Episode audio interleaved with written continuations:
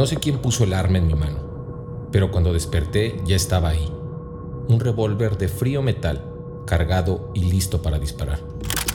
Con las balas he perforado estrellas, cometas y miles de objetos que forman el mar de basura cósmica que flota sobre nosotros. Las preguntas del universo las respondo a balazos.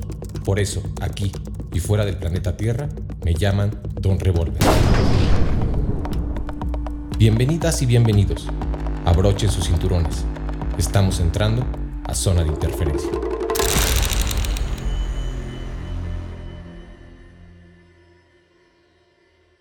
Hola, qué gusto tenerlos por acá. Episodio 9. ¡Wow! Y los que faltan ya lo verán. Muy ad hoc queda el tema de hoy, porque si de algo debemos abrazarnos es de la constancia. De esa amiga íntima que nos acompaña solo si se lo permitimos. De esa fiel escudera que nos puede hacer potenciar todo, siempre y cuando le abramos la puerta. Porque hay algo muy cierto. Las grandes ideas pueden nacer y desaparecer en un parpadeo si no hay algo que les dé estructura, que las amarre a proyectos viables, sustentables, duraderos. ¿Cuántas veces no hemos creído descubrir algo que revolucionaría el mercado, las artes, la cultura, la vida de las personas? ¿Cuántas veces no nos sentimos volar con una idea fantástica que aterrizó nuestra mente y nos irradió espontáneamente de mucha satisfacción? Todas y todos hemos sido tocados por la inspiración. Todas y todos hemos alcanzado pensamientos más o menos profundos sobre cómo hacer mejor las cosas o cómo lograr más en nuestras vidas. Bueno, pues déjenme decirles que la carretera que puede llevar esos sueños a su destino se llama constancia. Y no se reduce solamente a proyectos de negocios y profesionales.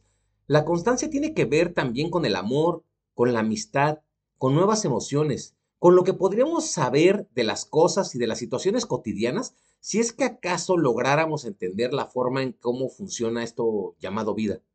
En la naturaleza hay muchos ejemplos involuntarios que demuestran que la constancia es un poderoso motor de cambio. La insignificante cantidad de agua que cabe en una gota es capaz de perforar una gruta entera dentro de una montaña, si la constancia la acompaña durante siglos. ¿O qué decir de las piedras de las costas, que con el constante oleaje se van puliendo hasta alcanzar figuras y brillos nunca imaginados? La constancia no habla solo de tiempo, habla de dedicación, de aferrarse, en el buen sentido del término, de desbordar todo nuestro ser en una sola dirección. No es cuánto tengas, sino qué quieres hacer con lo que tienes. Si te pones a pensar en cosas como, mmm, ¿para qué me alcanza? Estás limitando el potencial.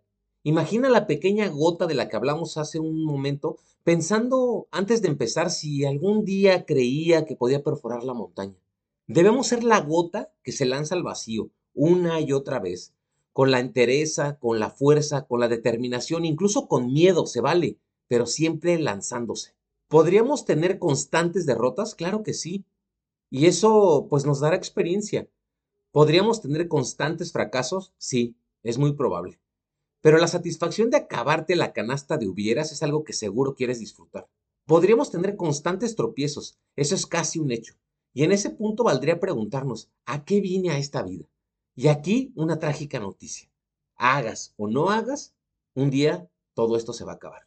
¿Y cuándo inicia la constancia? Te preguntarás.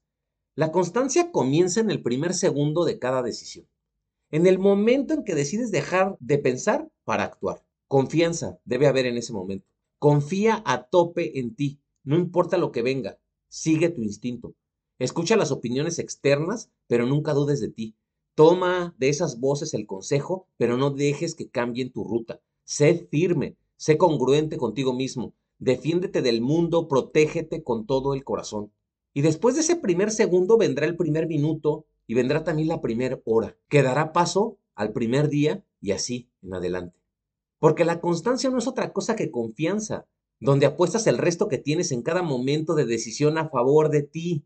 Lo más importante y que no hay que perder de vista es que aquel caballo que elegiste en el hipódromo para apostar lleva un jinete que comparte contigo nombre y apellido.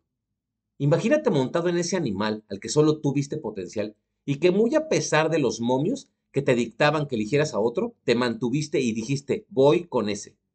Ganar, ganar debiera ser la fórmula, porque en la derrota también hay trofeos, solo que hay que saber identificarlos, pero también hay que atesorarlos.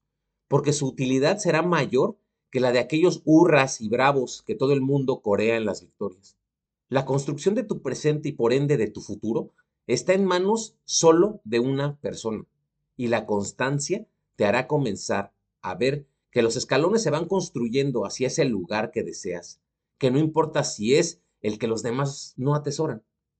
Llega un momento en la vida en que lo único que importa es que estés cómodo en el camino que elegiste, que seas buen compañero o compañera de ti mismo, que disfrutes, que te dejes sorprender, que si te caes, te levantes y que tu elección siempre sea pensando en el premio mayor. ¿Qué hay en ese escenario que tanto pensamos? ¿Qué nos depara? Tal vez nada. Tal vez solo corremos hacia destinos inciertos tratando de agarrar alguna explicación a nuestra existencia. Si esto resulta cierto, más vale pelear todas las batallas con constancia, sabiéndonos guerreros, conquistadores de nuestros hubieras, pero también exploradores de un mundo inhóspito en donde hay muchos, muchos peligros, pero en donde también están escondidas las maravillas no de cualquier universo, sino del propio, de esa flama infinita de la conciencia que nos irradia a cada uno y a cada una en el interior. Gracias por acompañarme una vez más. Que tengan una increíble semana. Abrazo y buena vibra para todas y todos.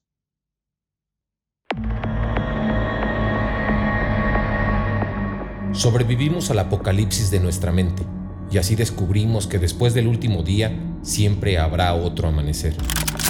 Una bala menos, una verdad más. Nos escuchamos pronto en otro episodio. Don Revolver.